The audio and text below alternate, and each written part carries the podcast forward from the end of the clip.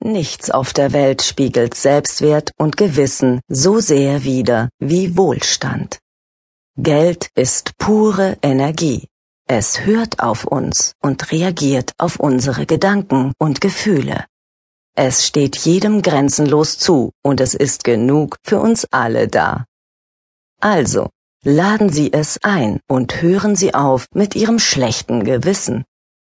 Doch Vorsicht! Wer in Fülle und Wohlstand leben will, ist gut beraten, Geld in die Entwicklung der eigenen und der Seele anderer zu investieren.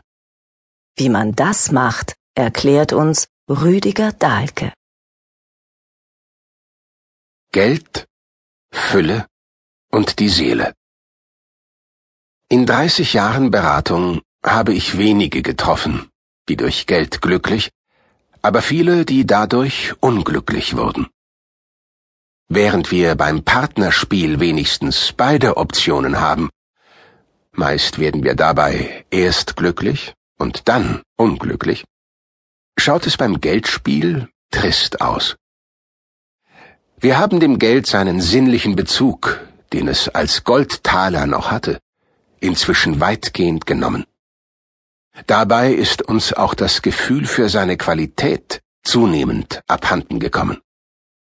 Viele Menschen sind mit Scheckkarten großzügiger als mit Bargeld, dessen sinnlich qualitativen Aspekt sie noch deutlicher spüren. Bei virtuellem Geld dürfte die Qualitätseinbuße noch ausgeprägter sein, wenn man der Milliarden gedenkt, mit denen Politiker immer sorgloser hantieren. Zuerst haben sie damit die Spielschulden der Investmentbanker saniert. Dann die Großkonzerne der Autoindustrie mit Abwrackprämien gesponsert, um schließlich Pleitestaaten zu retten. Wo diese Geldmassen herkommen, weiß so recht niemand, und es interessiert auch immer weniger.